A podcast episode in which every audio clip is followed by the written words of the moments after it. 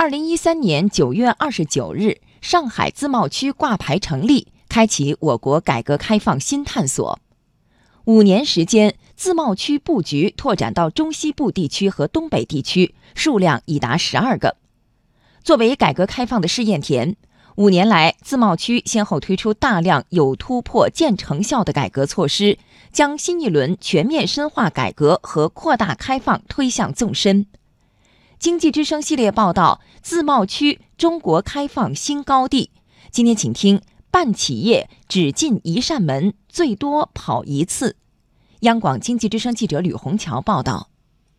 福建自贸区福州自贸片区综合服务大厅里，海峡东辉实业的经办人前来办理建筑企业资质增项。虽然企业暂时无法提交社保证明，但现场工作人员还是受理了这个申请。工作人员陈小燕说：“这是因为自贸区实施了证照分离改革。”直接给他先受理，然后让他后面去补交这个社保证明。那这个是因为我们自贸区推行证照分离，中间有一个叫告知承诺制，企业还可以把这些非核心要件的材料延后提交，我们优先受理，然后等办理完出证之后，他承诺在十五天之内补交就可以了。证照分离主要是改革涉企行政审批事项方式，除了告知承诺，还有直接取消审批、改审批为备案以及优化准入服务等。海峡东辉实业负责人林庆春认为，这些都是实打实的福利。证照分离改制的出台，为我们企业增强了活力，激发了我们创业的激情。目前，证照分离已经开始在全国推广，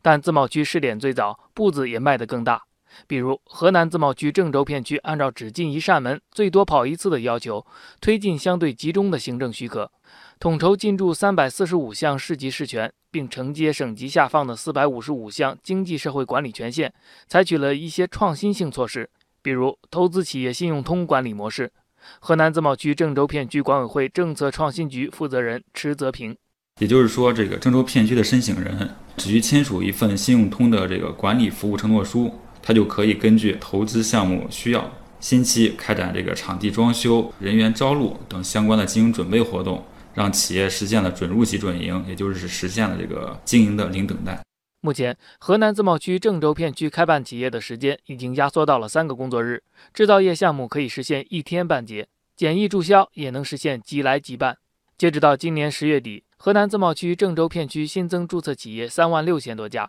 平均每天新入区企业近一百家，企业总数比自贸区成立前翻了一番。辽宁自贸区则依托大数据审批平台，让企业的登记信息在不同部门间交换和共享，通过把含登记备案信息的动态二维码加载到营业执照上，实现一次办结。辽宁自贸区营口片区政务服务中心副主任艾涵。以前他拿着这张营业执照没有二维码的，可能只能证明他在工商这块办理完了准入的手续。但是他有了动态二维码之后呢，可能到其他的各部门去办理相关事项的时候，通过扫描这个动态二维码，就知道了他还有哪些呃行政方面的事项他已经办理完成了。如今，取消多少项审批、开办企业压缩多长时间、几天内拿证等问题，已经成了各自贸区动态关注、全力投入的事儿。一些自贸区为了能够适应行政审批改革，还调整了行政机构。以四川自贸区为例，四川省商务厅厅长刘鑫说：“天府新区片区